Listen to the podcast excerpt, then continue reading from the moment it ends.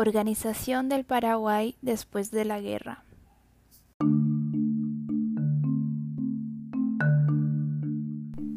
La liquidación de la guerra creó difíciles problemas de orden internacional. La rivalidad de la Argentina y el Brasil, patente desde el comienzo de las hostilidades, afloró a la superficie y el territorio paraguayo se convirtió en campo de lucha de los vencedores. El imperio envió a Asunción su primer diplomático para años para apoyar la formación de un gobierno provisorio y firmar con él los tratados de paz. La Argentina deseaba que las autoridades aliadas designasen el gobierno provisorio. El imperio, que esa misión fuese cumplida por los paraguayos sobrevivientes y que ese gobierno firmase los pactos de paz. A fines de marzo de 1869, una comisión paraguaya marchó a Buenos Aires para pedir la constitución de un gobierno provisorio. En esa ciudad se reunieron los plenipotenciarios de la alianza y después de larga discusión autorizaron su formación con la condición de que debían proceder de acuerdo con los aliados hasta la terminación de la guerra.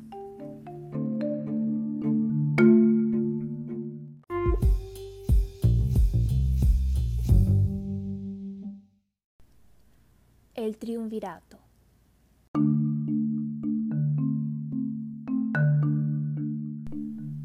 El 22 de junio se reunió una asamblea en nuestra capital con asistencia al representante imperial Paraños y el argentino doctor José Roque Pérez. Fue elegido un triunvirato formado por Cirilo Antonio Rivarola, José Díaz de Bedoya y Carlos Lozaga. Su primer decreto fue colocar a López fuera de la ley. Otra medida fue la de declarar totalmente extinguida la esclavitud en el territorio nacional. La tarea a realizar por el nuevo gobierno era inmensa. El país hallaba en completa ruina. Los diplomáticos y militares de la alianza actuaban como virreyes interviniendo abiertamente en la política interna. En este estado, el gobierno provisorio tuvo que reorganizar las instituciones, defender la integridad territorial, recuperar la soberanía. Se esbozaron las primeras organizaciones políticas se fundó el Gran Club del Pueblo, que abogó por el establecimiento de una constitución del tipo liberal. En este club se congregaron los de Cout y sus amigos. Los allegados a Cándido Vareiro, que había regresado de Europa, crearon el Club de la Unión. En febrero de 1870 se dictó un importante decreto estableciendo garantías políticas y civiles para todos los habitantes tanto se promulgase la Constitución. Se crearon escuelas en la campaña. Se dispuso el abandono de las misiones por hallarse sus pueblos en la última miseria y ser imposible acudir en su ayuda. El primero de abril fue convocada la Convención Nacional Constituyente.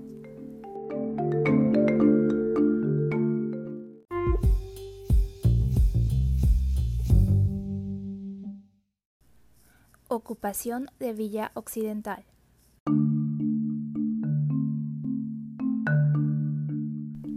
En octubre se produjo un delicado incidente. El gobierno paraguayo quiso cobrar un impuesto a un vecino de Villa Occidental que se opuso y protestó ante el jefe de las tropas argentinas, general Emilio Mitre. Este manifestó que el Chaco es exclusivamente argentino y mandó a Villa Occidental una guarnición. El gobierno paraguayo protestó y el canciller argentino Mariano Varela declaró que la alianza tomaba lo que se consideraba suyo, dispuesto a devolverlo si el Paraguay probaba mejor derecho, porque la victoria no daba derecho a las naciones aliadas para declarar por sí límites suyos los que el tratado señala. Esta es la doctrina consagrada en el derecho de gentes bajo el nombre de la victoria no da derechos. Era entre tanto trágica la situación en el país y el pueblo sufría penurias infinitas. La más espantosa miseria reinaba en la capital y en la campaña. La gente se moría de hambre en las calles. Habrían vuelto las residentas y las confinadas después de su largo peregrinar, y venían obligadas a pedir hospitalidad en los corredores y en los patios de sus propias casas ocupadas por intrusos. El gobierno provisional, para hacerse de recursos con que combatir el hambre y socorrer a las familias arruinadas, mandó vender en Buenos Aires lo que restaba de la platería de la catedral.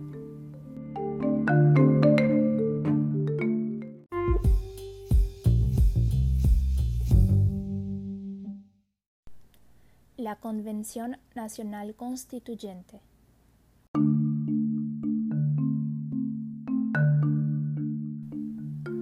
Las elecciones convocadas para elegir los miembros de la Convención se llevaron a cabo en julio y la Asamblea comenzó sus sesiones el 15 de agosto de 1870. El 13 se aceptó la renuncia de los triunviratos Rivarola y Lozaiga y se eligió como presidente provisional al doctor Facundo Machaín. Al día siguiente se produjo un golpe de Estado dirigido por Cirilo Antonio Rivarola y Cándido Vareiro, y apoyado por las fuerzas de ocupación. Ese mismo día fue reconsiderada la designación de Machain y designado su reemplazo Cirilo Rivarola como primer presidente.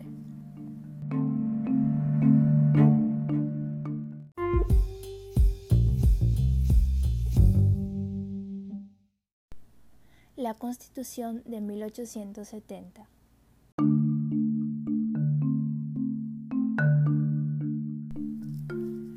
proyecto de Carta Constitucional, obra de Juan José de Coude, fue discutido durante dos meses. El 18 de noviembre quedó totalmente aprobado y se firmaron dos ejemplares de la nueva Constitución. La convención se constituyó en cuerpo electoral y eligió el primer binomio presidencial, Cirilo Antonio Rivarola como presidente y Cayos Miltos como vice. El 25 de noviembre prestaron juramentos los nuevos mandatarios y la Carta Magna fue jurada solemnemente en la Plaza 14 de Mayo.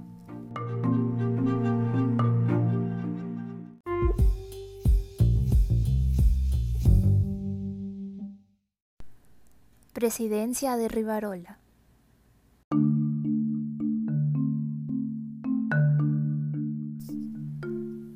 régimen democrático pronto sufrió duras pruebas. Reunido el primer Congreso comenzó a hacer oposición al Ejecutivo. El ministro de Hacienda, Juan Bautista Gil, fue enjuiciado y destituido, y el presidente de la República replicó disolviendo el Parlamento. Enseguida estalló una revolución que fue vencida sangrientamente. Un nuevo Congreso se reunió en diciembre de 1871. Rivarola renunció ante él esperando ser confirmado, pero su dimisión fue aceptada y entró a ejercer el mando el vicepresidente Salvador Jovellanos.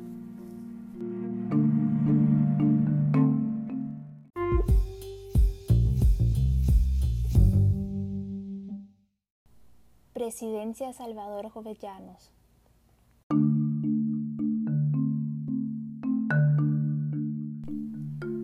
este gobierno varias iniciativas de carácter administrativo. Comenzaron algunas obras públicas. Se creó el Consejo de Instrucción Pública. El hombre fuerte de los primeros tiempos de esta presidencia fue Gil, pero cayó y fue desterrado. Se encumbró el general Benigno Ferreira, ministro del Interior. Estallaron dos revoluciones, marzo y mayo de 1873, dirigidas por el general Caballero y Cándido Vareiro, pero el gobierno la sofocó. En enero de 1874 comenzó una tercera revolución. Finalizó con el pacto del 12 de febrero que significó el triunfo de la revuelta y el jefe de la misma, Gil, pasó a integrar el gabinete de Jovellanos.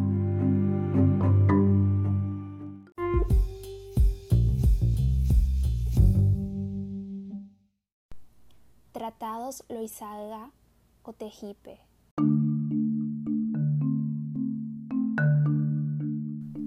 Elegido el primer gobierno constitucional, correspondía ajustar con él los tratados de paz, pero la divergencia entre el imperio y la república proseguía cada vez más ahondada.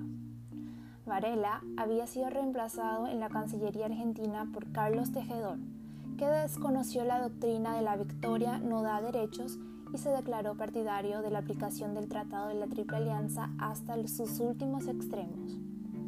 Los dos grandes aliados cambiaron de frente. Ahora Argentina exigía el cumplimiento del pacto y el imperio se oponía. En octubre de 1871 se abrió la negociación de paz en nuestra capital. El barón de Cotegipe representaba al imperio, Manuel Quintana a Argentina, Adolfo Rodríguez al Uruguay y Carlos Loizaga y José Falcón a nuestro país. Quintana pidió que se aplicase el tratado en todo su vigor y Cotegipe se opuso. El plenipotenciario argentino declaró entonces que hasta que esa decidencia fundamental fuese salvada, se negaba la apertura de la negociación de paz.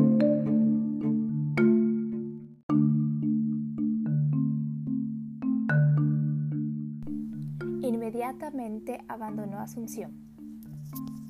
Cotegipe quedó dueño del campo, entró a tratar con el gobierno paraguayo y el 9 de enero de 1872 quedaron concluidos los tratados de paz y límites. En este último no se establecieron los límites máximos del Tratado de Alianza. El imperio cedió algo en sus pretensiones. El golpe de Estado de Cotegipe puso a los aliados al borde de la guerra. Las dos cancillerías cambiaron notas de inusitada violencia. La de Buenos Aires recordó a Caseros y la de Río hizo alusión a Ituzaingó. La presa argentina predicó la guerra al Brasil y la brasileña le replicó sosteniendo la necesidad de aplastar a Argentina. Los dos países comenzaron una carrera armamentista. Sarmiento mandó a Mitre en misión especial a Río y este, tras de sufrir antesalas y desaires, firmó con el maestre de San Vicente, Pimenta Bueno, un protocolo que restauró la entente.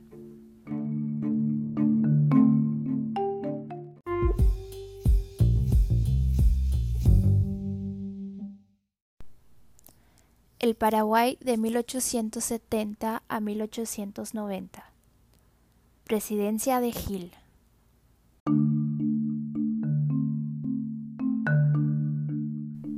Se caracterizó por una intensa labor ejecutiva. Se estableció el estanco del tabaco, sal y jabón. Se emitió papel moneda y se dictaron fuertes impuestos, lo que provocó vivas críticas. En diciembre de 1875 estalló una revolución en Cacupe bajo el comando del general Serrano, pero fue vencida.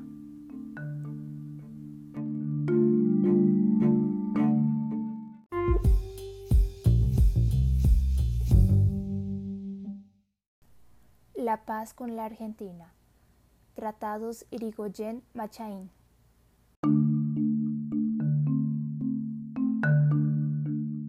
Se prolongó durante unos años la negociación de paz con Argentina, país que se hallaba amenazado de graves conflictos con el Brasil, Chile y el Uruguay. El presidente Avellanada, sucesor de Sarmiento, abandonó la política de mano dura de Tejedor y trató de zanjar el pleito con el Paraguay. En su política contó con la importante colaboración de un gran estadista, su canciller, el doctor Bernardo de Irigoyen. Vinieron como enviados al Paraguay Dardo Rocha y posteriormente el doctor Manuel Derqui, los que fijaron las bases del convenio de paz. Nuestro canciller, el doctor Facundo Machaín, viajó a Buenos Aires y el 3 de febrero de 1876 firmó con el canciller Irigoyen los tratados de paz, límites, comercio y navegación. Paraguay se dio a la Argentina hasta el brazo sur del Mayo. La Argentina renunció a toda pretensión entre el Río Verde y la Bahía Negra. La zona comprendida entre los ríos Pilcomayo y Verde fue sometida al arbitraje del presidente de los Estados Unidos. El 22 de junio de 1876, las fuerzas imperiales evacuaron Asunción tras una ocupación de siete años. El día fue declarado fiesta nacional. La desocupación del territorio fue un triunfo para la nación y el gobierno. El presidente Hill fue asesinado en las calles de nuestra capital el 12 de abril de 1877 y le sucedió en el mando el vicepresidente don Higinio Uriarte.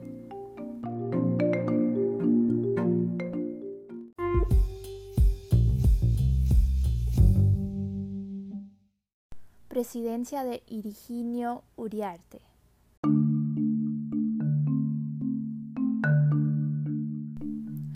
Fracasar la revuelta que estalló al morir Gil, el vicepresidente don Higinio Uriarte asumió el mando. Siguió una dura represión. De acuerdo con lo establecido por el Tratado de Paz, el 12 de noviembre de 1877, el árbitro declaró, por tanto, hago saber que yo, Rutherford Hayes, presidente de los Estados Unidos de América, habiendo tomado en debida consideración las referidas exposiciones y documentos, vengo a decidir por la presente que la expresada República del Paraguay tiene legal y justo título a dicho territorio situado entre los ríos Pilcomayo y Verde, así como la villa occidental comprendida dentro de él y en consecuencia vengo a adjudicar por la presente a la expresada República del Paraguay el territorio situado sobre la orilla occidental del río de dicho nombre, entre el río Verde y el brazo principal del Pilcomayo, incluso la villa occidental. El doctor Benjamín Laceval había defendido triunfantemente en Washington los derechos patrios.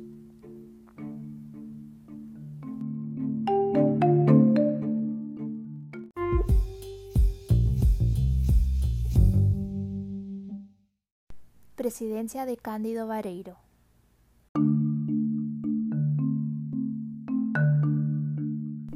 Este periodo se inició con el asesinato del expresidente Rivarola, que al igual que Gil fue muerto en las calles asuncenas. Estalló una revolución que fracasó. En abril de 1879 el Congreso adoptó el Código Penal argentino como hiciera anteriormente con el civil. La entrega de la Villa Occidental por la Argentina se llevó a cabo en mayo de 1879. En medio de incontenible emoción fue arriada la bandera azul y blanca y enarbolada la tricolor. Las tropas argentinas abandonaron nuestro territorio, lo cual provocó intenso júbilo. Villa Occidental fue rebautizado como Villa Hayes. En octubre de ese año se firmó el primer tratado para resolver la cuestión del Chaco el de Quijarro, que obtuvo la ratificación legislativa.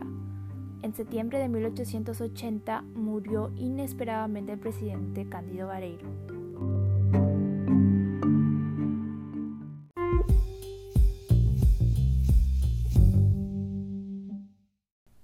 Presidencia provisional del general Bernardino Caballero.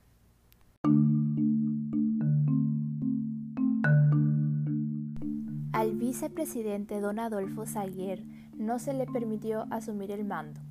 El Congreso aceptó su renuncia y fue elegido como presidente provisional el general Caballero. En este periodo se dictó una amnistía general y se llevaron adelante varias iniciativas del gobierno. Se fundó la Escuela de Derecho,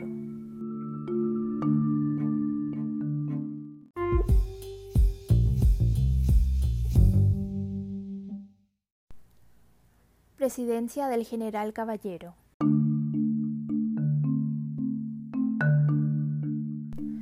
El general Caballero fue elegido para el cuarto periodo constitucional y pudo superar la larga anarquía. La oposición ocupó escaños en el Congreso y Alona escribió en las columnas de Heraldo. Entre las iniciativas de este gobierno no pueden recordarse la creación del registro civil y la organización de la municipalidad se fundó el Banco Nacional. Para hacer frente a las necesidades del Estado, se procedió a la enajenación de sus tierras. En mayo de 1885, el presidente del Uruguay, general Máximo Santos, devolvió los trofeos de la guerra. Con este motivo se llevaron a cabo imponentes ceremonias.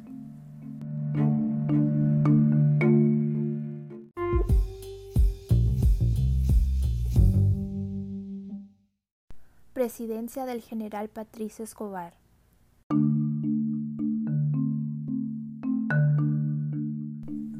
Se firmó un nuevo tratado con Bolivia, el Aceval Tamayo, en 1887. Se creó la Universidad Nacional y se estableció la obligatoriedad de la enseñanza pública. Se vendió el ferrocarril a una compañía inglesa nacen los dos grandes partidos políticos. El 2 de julio de 1887 se funda el Centro Democrático, base del futuro Partido Liberal, siendo sus Dalides Antonio Taboada y José de la Cruz Ayala, y Cecilio Báez. El 11 de septiembre del mismo año se aprueban el reglamento y carta de constitución de la Asociación Nacional Republicana. Partido Colorado, cuyo jefe es el general Caballero, siendo sus hombres principales el general Escobar y don José II de Couto.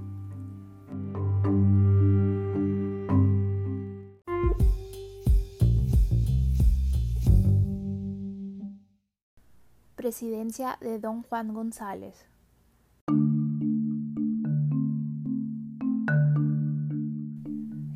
Produce una seria crisis económica financiera. Se crea el cargo de Intendente Municipal de la capital. El 18 de octubre de 1891, miembros del Partido Liberal, encabezados por el mayor Eduardo Vera y don Antonio Taboada, atacan el cuartel de la ciudad siendo rechazados. Vera perece en la tentativa, Alón es desterrado y muere a poco en Corrientes. En octubre de 1892 se celebra con grandes fiestas el cuarto centenario del descubrimiento de América. Se abren algunos mercados de Europa a los productos nacionales.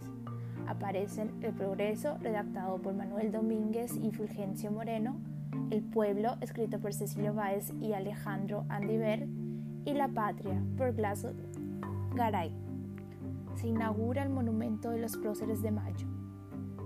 El 9 de junio de 1894, el presidente González es depuesto por un movimiento encabezado por el general Egusquiza. Asume la primera magistratura el vicepresidente Marcos Morínigo.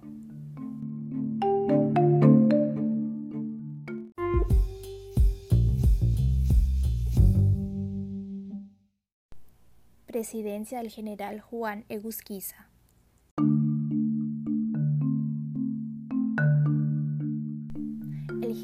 Egusquiza inicia un periodo de conciliación nacional. Reorganiza el Partido Liberal bajo la presidencia del general Ferreira y muchos de sus miembros colaboran con el gobierno. Se abre una etapa de paz y labor. Blas Garay es enviado a España a estudiar el archivo de indios de Sevilla nuestro país concurre a diversas exposiciones internacionales, como la de Bruselas. Se ajustan tratados de comercio con varios países. Se establece el libre cambio con el estado de Mato Grosso.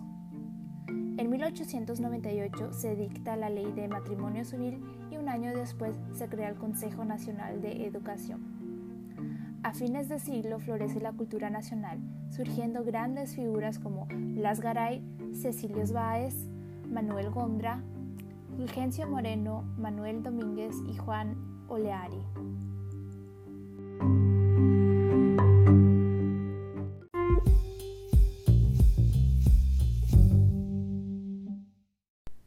Presidencia de don Emilio Aceval.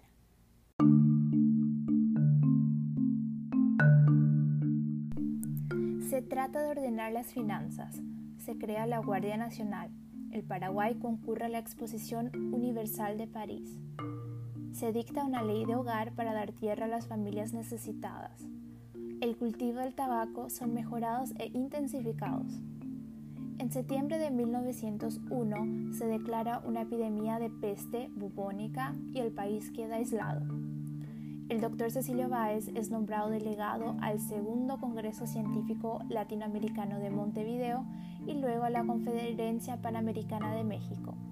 En esta ciudad sostiene la idea del arbitraje. El 9 de enero de 1902 el presidente es derribado por un golpe encabezado por su ministro de guerra, coronel Escurra. Al tratarse la renuncia de Aceval en el Congreso, se produce un violento incidente y luego un tiroteo, cayendo muerto de un balazo el doctor Facundo Isfran, destacada figura del Partido Colorado y candidato a la presidencia. Asume el poder el vice don Héctor Carballo, que lo ejerce hasta noviembre de 1902. Bajo mandato se aprueba la ley del descanso dominical y días de feriados.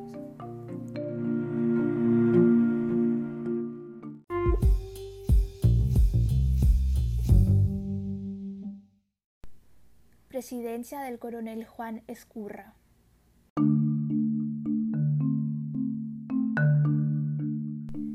Inicia su mandato el coronel Escurra. Se dona al Uruguay el solar Artigas. Fueron adquiridos barcos para la Marina Mercante Nacional y se dictó la ley de colonización y hogar. En agosto de 1904 se inicia la revolución del Partido Liberal, encabezada por el general Ferreira y Manuel Gondra. La revolución termina en diciembre del mismo año con el Pacto del Pilcomayo, en cuya virtud don Juan Gaona es designado presidente provisorio. Gaona es declarado cesante por el Congreso.